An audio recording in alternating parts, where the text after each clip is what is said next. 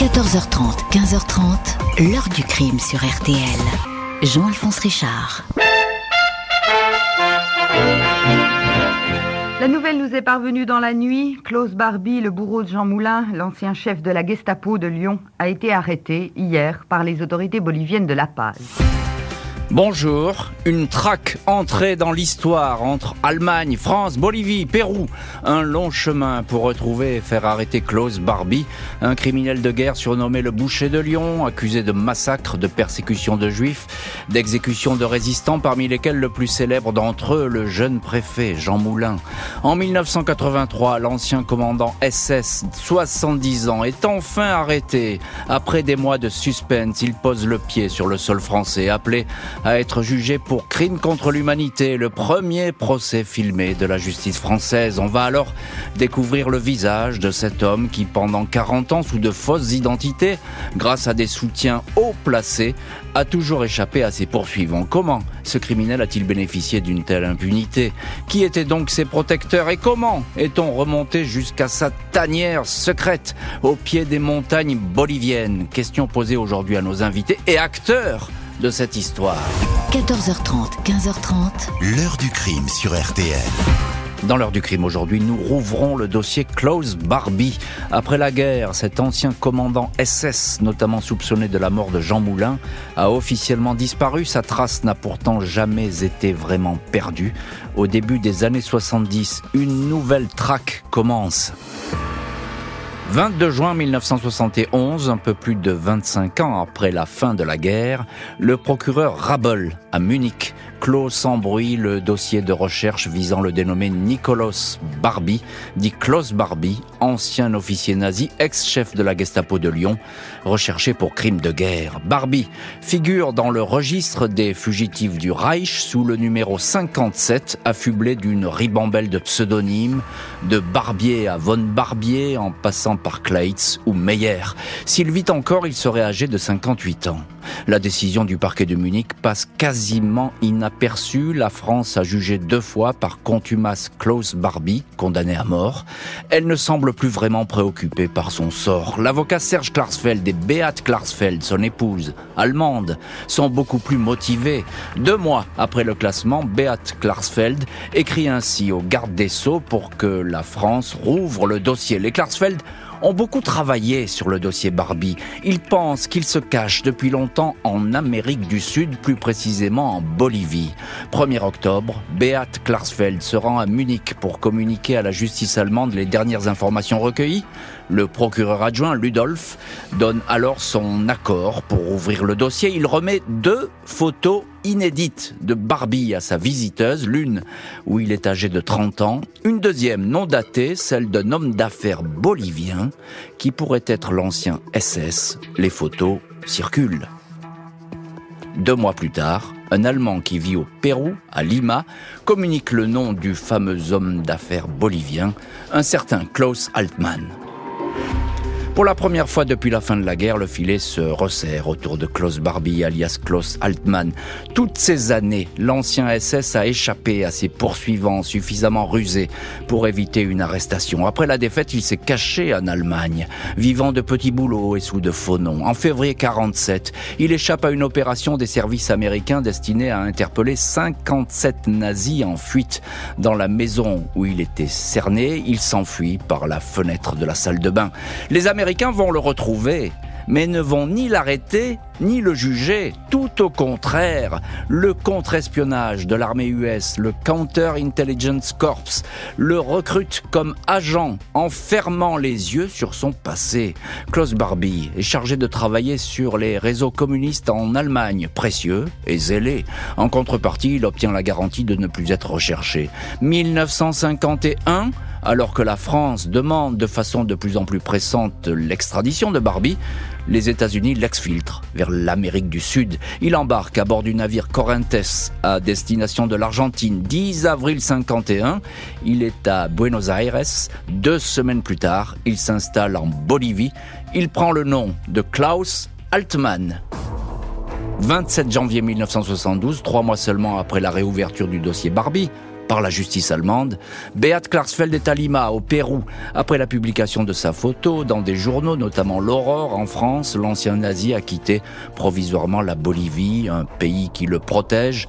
Klaus Altmann Barbie a ses entrées au sommet de l'État, parfois présenté comme conseiller à la sécurité du dictateur Banzer. À son arrivée, il a travaillé ici, dans une Syrie exploitant de l'acajou. Il en est devenu le directeur, puis s'est rapproché du pouvoir en place. Il gère, avec des fonds publics, l'unique compagnie maritime du pays, alors que la Bolivie n'a pas d'accès à la mer. Il ne cache pas vraiment son passé.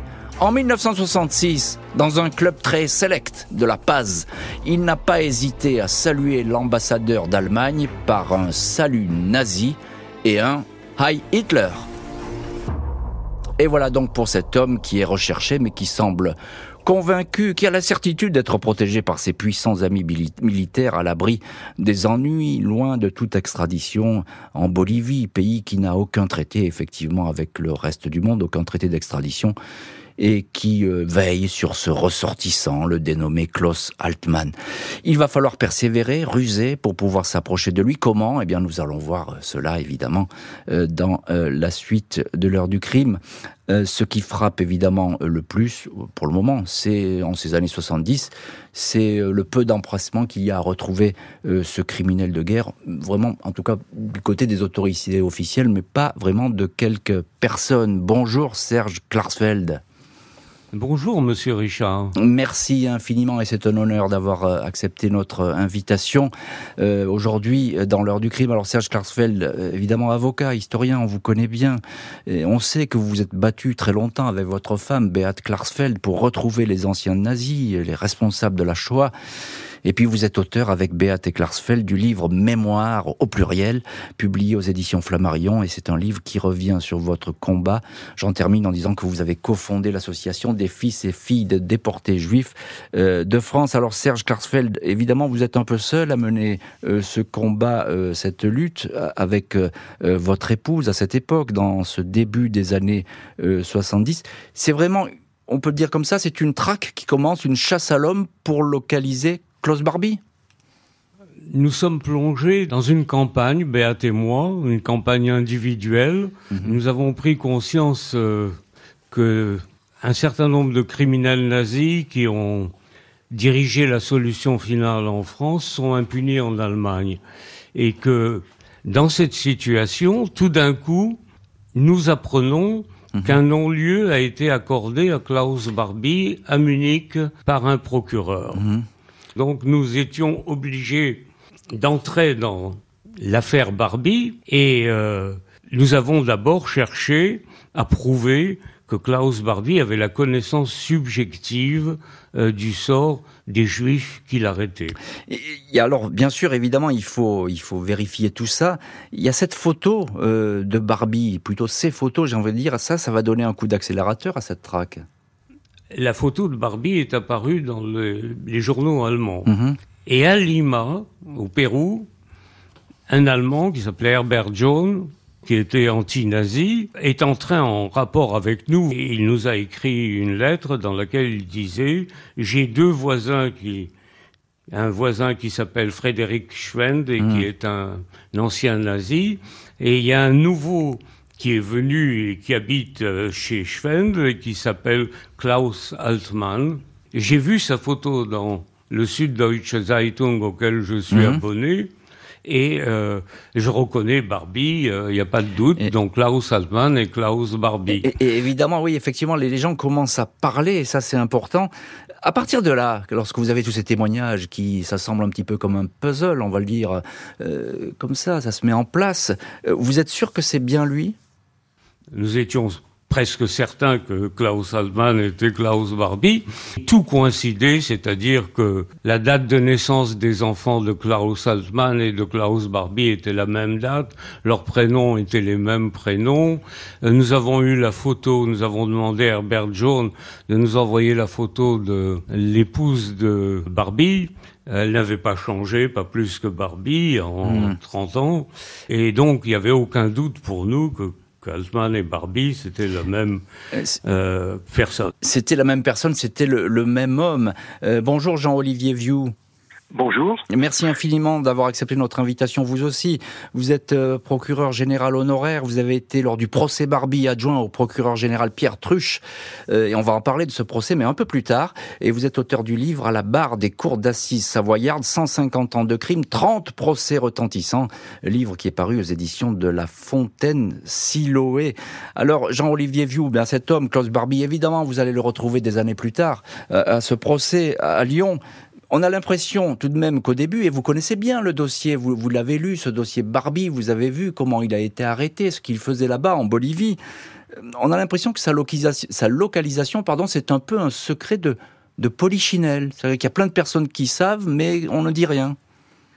Ah ben, c'était un secret de polichinelle dans la mesure où on savait qu'il avait été arrêté par les Américains et que les Américains se refusaient à, à livrer Klaus Barbie. Euh, ça, c'était un secret qui n'était plus un secret.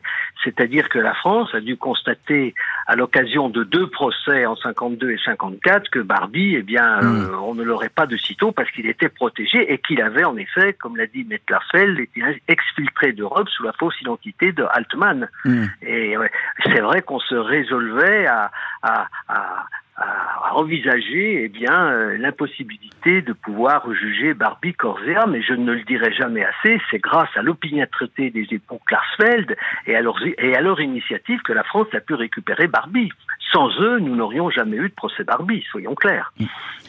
L'ancien chef de la Gestapo de Lyon va réussir à échapper une dizaine d'années encore à ses poursuivants. 15 février 1972, la France demande officiellement l'extradition de Klaus Barbie à la Bolivie. L'Allemand, jusque-là proche des autorités en place, devient un hôte encombrant. On l'emprisonne quelques semaines pour une vague affaire d'impôts impayés, sans doute pour le mettre à l'abri des curieux. L'ancien SS est hors de portée au mois de juin 1972. Les Klarsfeld et l'écrivain proche de la gauche sud-américaine, Régis Debray, réfléchissent à une opération commando pour kidnapper Barbie. Des opposants au régime sont disposés à apporter leur aide. 5000 dollars réunis. Le plan secret prévoit qu'une voiture bloquera celle du fugitif dans un coin de campagne autour de la Paz. Le criminel de guerre sera conduit jusqu'au Chili, puis embarqué sur un bateau en direction du territoire français. En quelques mois, tout est en place. Mais le 2 mars 73, Barbie est à nouveau arrêté, emprisonné. Cette fois, les Boliviens étudient la demande d'extradition française. Celle-ci sera finalement rejetée. Entre-temps, Klaus Barbie a disparu de la circulation, volatilisé. Il va falloir huit ans pour qu'un journaliste américain retrouve sa trace, non pas à La Paz, mais à 300 km de là, à Cochabamba, au pied des montagnes, où il loge dans une maison du quartier touristique de Cala Cala. La Bolivie continue à émettre des doutes sur le fait que l'homme d'affaires Klaus Altman soit bien Klaus Barbie. La France dispose de preuves pourtant. Un Suisse, ancien interprète du chef de la Gestapo de Lyon, est formel. Pour moi, Klaus Barbie et Klaus Altman ne sont qu'une seule et même personne. Je l'ai immédiatement reconnu sur les récentes photos prises de lui en Bolivie. Le journaliste français Ladislas de Hoyos, qui travaille à l'époque pour la chaîne Antenne 2, obtient l'autorisation des Boliviens pour interviewer Klaus Altman. Il se rend avec son équipe à La Paz. Le journaliste commence son entretien en espagnol, puis en allemand, et enfin en français, langue que Barbie dit ignorer. Mais c'est pourtant en français qu'il accepte de dire quelques mots. Je ne suis pas un assassin. Je n'ai jamais torturé. Je suis jamais allé à la Gestapo Lyon. Il n'a jamais rien fait, Barbie. Le journaliste lui tend alors une photo de Jean Moulin. Barbie s'en empare en disant qu'il ne connaît pas cet homme. Il pose ses doigts sur le cliché et tombe dans le piège. Le papier était si brillant que je, pouvais presque voir ses empreintes digitales dessus, dira Ladislas de Hoyos. Photo remise à l'ambassade de France. Les empreintes correspondent bien à celles de l'ancien commandant SS. 12 février 82, après une dizaine d'années de tergiversation et de retard, la France ouvre une enquête pour crimes contre l'humanité, assassinat, arrestation arbitraire et torture. Neuf mois plus tard, le juge d'instruction de Lyon, Christian Riss, délivre un mandat d'arrêt international. Klaus Barbie est isolé. Il ne peut guère compter que sur son fidèle secrétaire personnel, son confident, Alvaro de Castro, qui s'occupe des formalités. Barbie lui a raconté comment, quand il travaillait dans une Syrie, en Bolivie, il marquait les troncs avec des croix gammées. Comment encore il y a ces 30 dernières années en Europe, il a voyagé sous le nom de Klaus Altmann. Comment il s'est rendu sur la tombe de Jean Moulin? Mon meilleur ennemi, dira-t-il un jour. Barbie sent le danger se rapprocher, mais il est persuadé qu'il ne sera jamais extradé. Le gouvernement suivra la justice et j'ai confiance en la justice bolivienne. Et Klaus Barbie, sur ce coup-là, eh bien, il se trompe. Il ne se doute pas que des négociations intenses entre les autorités françaises et boliviennes se déroulent à son insu, à son sujet. Une course contre la montre va être lancée. Course d'ailleurs qui va être incertaine jusqu'au bout. Tout s'est joué en quelques minutes en pleine nuit on va voir euh, comment Barbie va être euh, arrêté et comment il va euh, rejoindre la France dans la suite de l'heure du crime. Jean-Olivier Vieux, on vous retrouve dans cette heure du crime. Vous êtes, vous étiez procureur général, avocat général, pardon, au, procès aux assises à Lyon, le procès de Klaus Barbie, avocat général avec Pierre Truche. Vous connaissez parfaitement ce dossier. Alors, la France demande enfin l'extradition parce que ça a été long tout ça à se dessiner on a l'impression que le dossier n'a cessé de connaître des blocages, des blocages administratifs, des pesanteurs. Est-ce qu'on veut vraiment l'extradition de Barbie? Ah, je pense qu'on veut l'extradition de Barbie, mais les blocages ne sont pas administratifs, ils sont politiques. Tant qu'en Bolivie, il y a eu ce régime des généraux, euh, Barrientos, Banzer, etc., euh, il n'était pas question que l'on extrade Barbie, car il faut préciser que l'on mmh. avait donné la nationalité bolivienne à, M. Mmh. Altman. Mmh ce qui fait qu'à partir de là, eh bien, la France se retrouvait devant cette situation où euh, la Bolivie ne voulait absolument pas le remettre. Euh, il a fallu encore une fois que les choses se décantent et qu'il y ait finalement un changement de régime pour mmh. que, à ce moment-là, le mandat d'arrêt qu'avait décerné le juge d'instruction de Lyon, eh bien, euh, puisse recevoir euh, son effet. C'est vraiment des, des, des mmh. conjonctures politiques qui ont fait que l'on n'a pas pu récupérer Barbie plus alors, rapidement. Alors, Jean-Olivier Vieux, il y, a, il y, a, sûrement beaucoup de dossiers encore protégés dans cette affaire qui n'ont pas été rendus publics, de, de pièces. vous en avez vu beaucoup dans ce dossier que, que vous avez pu lire, évidemment, des, des milliers de pages sur le dossier Barbie. Est-ce qu'on sait quelque chose des tractations secrètes qui se déroulent alors entre la France et la Bolivie? Ah, des tractations secrètes, non, on a dit beaucoup de hmm. choses. On a dit beaucoup de choses, mais oui, des, des, échanges, des échanges d'armes, etc. Voilà, hein. tout à fait. Mais alors là, ça n'apparaît absolument pas dans le dossier judiciaire. Hmm, Il n'y a hmm, absolument pas une seule ligne de, de l'aspect, encore une fois, politique, des tractations, s'il y en a eu. Il faut pas oublier qu'à ce moment-là, à l'Élysée se trouvait comme conseiller du président de la République François Mitterrand, Monsieur Régis Debray, dont vous avez parlé, qui a joué un rôle, et, euh, et que du côté bolivien, il y avait un opposant bolivien qui avait beaucoup apporté sa contribution au Clarcel, qui était Gustavo Sanchez Salazar, qui occupait des postes importants auprès du ministère, euh, qui était vice-ministre de l'Intérieur. Et c'est à ce niveau-là que, bien évidemment, les choses se sont déroulées. Mais sur, mais nous, autorités judiciaires, nous n'en avons absolument pas été informés et il n'y a pas une seule ligne dans le dossier qui fait état de ces tractations. Ces tractations, il y a eu. Alors, euh, Monsieur Vieux, vous parlez évidemment des gens qui ont pu travailler sur ce dossier, y compris dans l'ombre, puisqu'on ne connaît que quelques acteurs officiels. Euh, Serge Klarsfeld vous êtes euh, aujourd'hui l'un de nos invités, avocat historien. évidemment, vous êtes euh, vous battu avec votre femme Beat Klarsfeld pour euh, retrouver Barbie. À un moment donné, je l'ai raconté, vous avez l'intention, et c'est allé très loin cette histoire, de mener une opération commando pour aller kidnapper Klaus Barbie, c'est ça? Je suis allé en Amérique du Sud avec un faux passeport, sous un faux nom, et nous avons emporté moi, j'ai apporté 5000 dollars à des officiers boliviens pour euh, enlever Barbie mhm. et pour le ramener via le Chili en France. On avait loué à Santiago un petit avion et sur les sommets, les hauts plateaux, euh, on, a atterri et puis on les a rencontrés pour un rendez-vous à la frontière bolivienne mhm. et on leur a donné l'argent, mais ils ont échoué parce qu'ils ont eu un accident avec cette voiture et euh, ça n'a pas pu se faire. Comme quoi, parfois, l'histoire, même la grande histoire avec un grand H, elle tient à peu de choses et parfois à des détails. Euh, Serge Klarsfeld, encore une question. Euh, votre épouse, Béat, elle tient un rôle vraiment central dans cette histoire. Hein, il ne faut pas l'oublier, elle a beaucoup voyagé. Elle ne lâche pas, Barbie. Elle va suivre sa trace partout dans cette Amérique du Sud. Béat est partie au Pérou et quand Barbie a appris que Beat arrivait avec les preuves de son identité, hmm. il a fui en Bolivie. Et en Bolivie, Beat l'a suivi et euh, du Pérou en Bolivie et a fait campagne auprès des médias euh, boliviens mmh. pour expliquer que euh, Barbie n'était pas un réfugié politique comme les autres, c'était un criminel contre l'humanité. Évidemment, c'était un criminel contre l'humanité.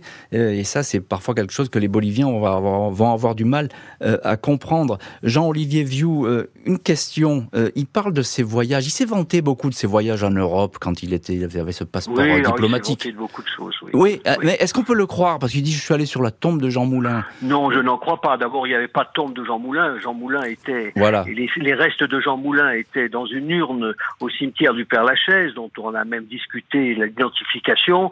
Euh, il y avait un simple numéro sur cette urne. Je le vois mal, Klaus Barbie, aller au columbarium du Père Lachaise, demander le numéro de l'urne pour mmh. euh, se recueillir devant la tombe de Jean Moulin. Non, mais Barbie a beaucoup parlé, c'est beaucoup vanté. Hein. Mmh. Il n'y a aucune trace matérielle, de confirmation matérielle, de voyage en France de Klaus Barbie et a fortiori de pèlerinage, entre guillemets, sur la tombe de Jean Moulin.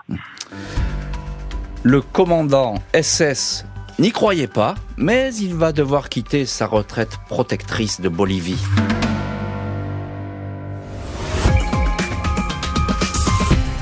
Le journal Pierre-Marie Christin.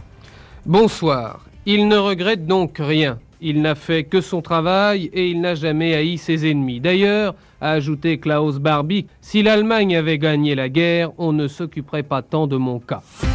Retour aujourd'hui dans l'heure du crime sur la traque de Klaus Barbie, l'ancien chef de la Gestapo de Lyon, le bourreau de Jean Moulin. Après la guerre, il s'est réfugié sous un faux nom en Bolivie. Il a été démasqué, identifié après 30 ans de clandestinité et désormais sur le point d'être extradé. 25 janvier 1983, Klaus Barbie, alias Klaus Altmann, 70 ans, est arrêté à La Paz par les autorités pour une affaire de fraude fiscale. Un pur prétexte. En secret, les Français et les Boliviens, dont le régime politique a changé, se sont entendus pour que Barbie soit expulsé. L'extradition pure et simple risquait d'être rejetée par la Cour suprême. Alors le vice-ministre de l'Intérieur, Gustavo Sanchez Salazar, a ordonné la capture de l'ancien SS allemand d'origine douteuse, comme il le présente. Je savais que je ne pourrais pas le garder longtemps. Ses amis allaient le faire libérer, payer la caution et il disparaîtrait, témoigne Gustavo Sanchez Salazar. Les Boliviens contactent tout d'abord les Allemands, ils ont réagi très mollement, je pense qu'ils n'en voulaient pas, dit le ministre.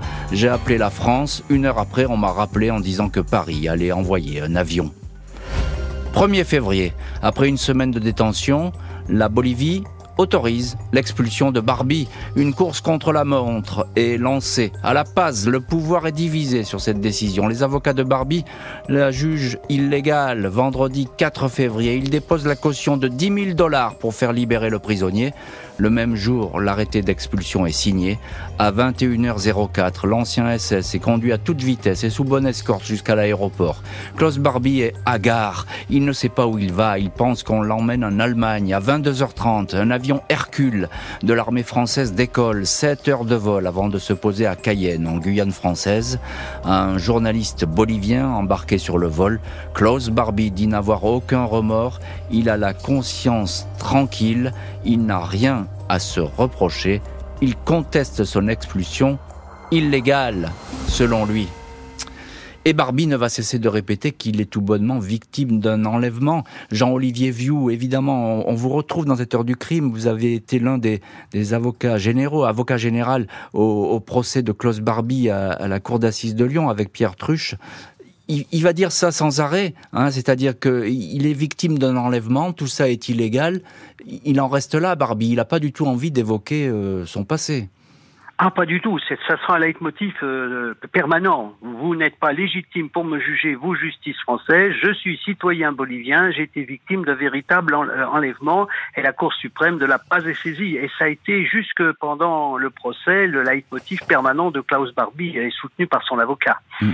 Euh, côté français, c'est le président François Mitterrand donc qui donne son feu vert. On le sait aujourd'hui. Mais on peut dire que bah, tout le monde a bien réfléchi. on a l'impression que, bah oui, il vient Barbie, mais euh, finalement, on se précipite pas pour l'accueillir. Ou je me trompe?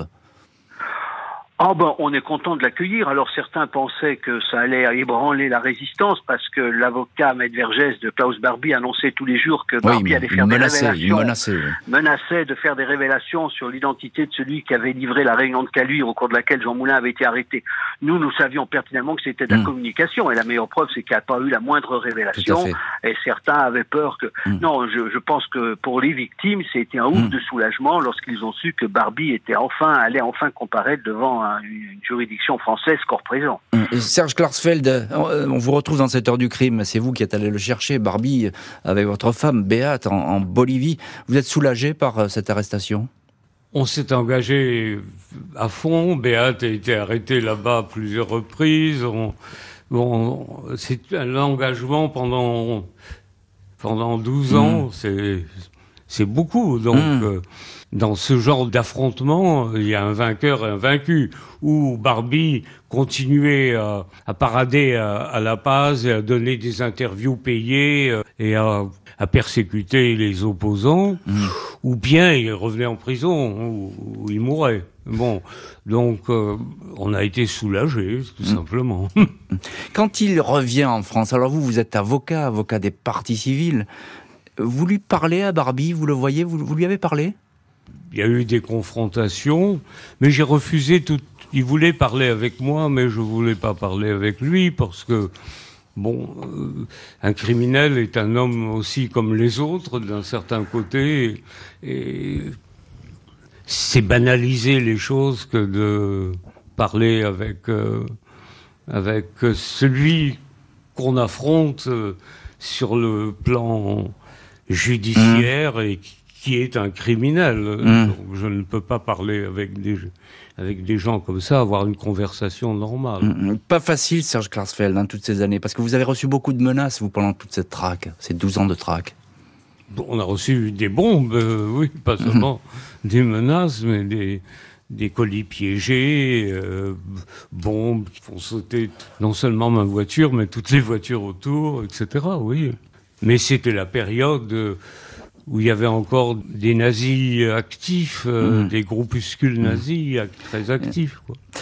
Le cas Jean Moulin est prescrit, mais l'ancien SS va être jugé pour une longue liste de crimes. Lundi 11 mai 87, Klaus Barbie, visage émacié, barré d'un étrange rictus, regard vif, apparaît en costume cravate devant la cour d'assises de Lyon. Premier procès filmé de l'histoire judiciaire française. Barbie est accusé d'avoir fait des centaines de victimes quand il dirigeait la Gestapo lyonnaise. Pendant plus de deux jours, son curriculum vitae est détaillé. Mercredi 13 mai, 15h30, quand on lui demande s'il est d'accord, avec tout ce qu'on vient de raconter, l'accusé, défendu par maître Jacques Vergès, répond qu'il est détenu de façon illégale. Je constate que le nom de Barbie est lourd à porter. Je constate qu'il n'accepte pas de voir en face ce qu'il a fait, indique l'avocat général Pierre Truche, assisté de Jean-Olivier Vieux.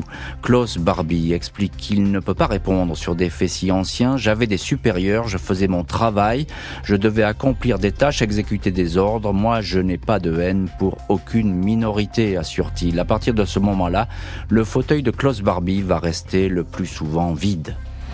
Neuf semaines d'audience, les victimes défilent. Une femme qui avait 13 ans à l'époque dit avoir vu Barbie qui lui a lancé ces mots « Là où je vais t'emmener, ce sera pire que la mort ». Elle dit vouloir croiser son regard. L'un des avocats des partis civils, Alain Jakubowicz, l'a aussi dévisagé. Quand j'ai vu ses yeux, j'ai compris comment on pouvait reconnaître quelqu'un des années après, dira-t-il. 4 juillet 87, Klaus Barbie est condamné à la perpétuité pour 4342 assassinats et 7581 déportations de juifs. L'avocat général Jean-Olivier Vieux retient ces mots de Barbie, mais c'était la guerre et aujourd'hui, la guerre est finie. Et justement, Jean-Olivier Vieux, on vous retrouve dans cette heure du crime. Vous étiez donc avocat général à ce procès avec Pierre Truche. Euh, ce que dit Barbie finalement, enfin le peu qu'il va dire, puisqu'il va être beaucoup absent à ce procès, il a fait son métier de soldat, c'est ce qu'il répète. Mais absolument, et absolument, c'est pour ça qu'il n'a aucun regret, il ne peut pas avoir de regret. Il avait du reste, quelque temps avant son arrestation, donné une interview à un journaliste brésilien que j'ai sur les, sous les yeux. Hmm. Je suis fier d'avoir été commandant dans la meilleure unité du Troisième Reich, et si je devais revivre mille fois, je choisirais encore mille fois de vivre cette vie-là. Incroyable. Fermez les guillemets. Mmh. Quand vous avez cette posture-là, même 40 ans après, euh, pour Barbie, euh, on lui cherchait des poux dans la tête. Il a été fidèle à son serment, le serment qu'il avait prêté à son Führer. Il a rempli son rôle de d'officier SS et à partir de là, il n'éprouve absolument aucun aucun Mmh, mmh. regret. Euh, Un petit mot, euh, s'il n'avait pas eu Vergès comme avocat, peut-être il aurait parlé Barbie à ce procès. Parce qu'après tout, il était bavard. Vous l'avez dit vous-même qu'il aimait bien raconter des histoires, quitte à mentir euh, comme un arracheur de dents. Oui, il aurait, il, je ne sais pas s'il aurait véritablement parlé. Il serait sans doute, je pense, davantage resté. Je pense qu'il Hmm. serait davantage resté, bien qu'il soit difficile de refaire l'histoire et de sonder les reins et les cœurs. euh, mais il ne fallait pas compter sur Barbie pour assumer une quelconque responsabilité personnelle. Hmm. Il était dans un rouage, il avait des supérieurs, et c'est ainsi que si nous n'avions pas eu, pour l'affaire des 44 enfants de la colonie juive d'Isieux qu'il a fait déporter, exterminer, le télégramme retrouvé par Hmm. Maître Klarsfeld dans lequel il rend personnellement compte de l'opération à sa hiérarchie, nous n'aurions pas pu coincer Klaus Barbie, qui Ah oui. disait, mais moi, c'est c'est mes subordonnés, c'est des gens autour de Mm. moi. C'est ça le problème. Oui. C'était le problème de la responsabilité personnelle qu'il ne voulait pas endosser, Bien pour sûr. laquelle il, a- il avait une, pos- une posture d'évitement permanent. Oui, c'est une responsabilité que vous deviez établir euh, devant cette cour d'assises. Serge Klarsfeld, c'est vous qui l'avez chassé avec votre femme, Beate Klarsfeld, c'est ce criminel de guerre. Euh, quel est le personnage Vous y êtes à ce procès, évidemment. Quel est le personnage qui est dans le box des accusés? Il est fatigué Il est accablé? Non, il n'est pas accablé, il est légèrement distant de son sort. euh, il a, euh, Mhm. comment dire, dans sa déclaration finale, euh, il dit au fond, c'était la guerre. Oui. Oui, c'était la guerre, c'est ce qu'il dit et ce qui a marqué d'ailleurs, ce sont des propos. C'était la guerre, aujourd'hui la guerre est finie. Il va répéter ça sans arrêt comme c'était une normalité. Un, un petit mot, euh, Serge Klarsfeld, pourquoi il disparaît comme ça à ce procès? C'est c'est à cause de, c'est à cause de Jacques Vergès, c'est ça? Alors il a disparu le deuxième ou le troisième jour. Le deuxième jour, je crois, il a disparu. Je crois que c'était un artifice de son avocat, Vergès, qui euh, Hmm. Souhaitait être la vedette du procès. Et la vedette du procès, c'était Barbie quand il était là. C'était pas, c'était pas Vergès. C'était pas Vergès, évidemment. Euh, comment ça se passe, ce face-à-face avec les parties civiles à ce procès? Quand les parties civiles étaient confrontées à lui, celles qu'il avait connues quand il était maître de la Gestapo, bah, perdaient leur sang-froid parce que ils se retrouvaient de nouveau interrogés par Barbie. Et Barbie était un policier de profession, donc il interrogé avec pertinence et il mettait en difficulté son interlocuteur et son interlocuteur perdait son sang-froid. Le boucher de Lyon va passer 4 ans en prison avant d'y rendre son dernier souffle. 25 septembre 1991, Klaus Barbie, 77 ans, s'éteint à l'hôpital de Lyon Sud où il avait été admis pour un cancer du sang et de la prostate. À son procès, il avait choisi de ne pas s'expliquer, mutique, sans un regard ni un mot pour les témoins et les victimes. N'attendez pas des regrets. Barbie est incapable d'avoir un regret, avait annoncé l'écrivain André Frossard, cité comme témoin. L'avocat Richard Zelmati, représentant de la partie civile au procès, parle d'un homme cynique et zélé, n'ayant rien oublié du nazi qu'il était. L'avocat général Jean-Olivier Vieux le présente comme un homme fidèle au serment qu'il avait fait au Führer et qui ne comprend pas pourquoi il aurait eu à se justifier. Et voilà ce que vous aviez déclaré, Jean-Olivier Vieux, sur euh, ce personnage, Klaus Barbie. Vous êtes l'un de nos invités aujourd'hui dans l'heure du crime. Vous étiez donc euh, avocat général à ce procès avec euh, Pierre Truche. Je voudrais que vous demandiez de rebondir sur ce que disait tout à l'heure Serge Klarsfeld, et moi qui m'a beaucoup frappé.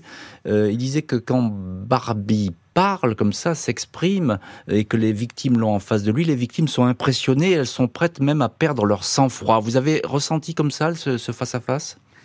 Et oui, bien sûr, il y a l'émotion. Euh, retrouver le, le, visage de Barbie, les yeux perçants de Barbie, la voix de Barbie, il est certain que pour les victimes qui se trouvaient à quelques dizaines de mètres du box de l'accusé, c'est un véritable électrochoc. Mmh. Elles revivaient ce qu'elles, un face-à-face terrible qu'elles avaient vécu 40 ans auparavant.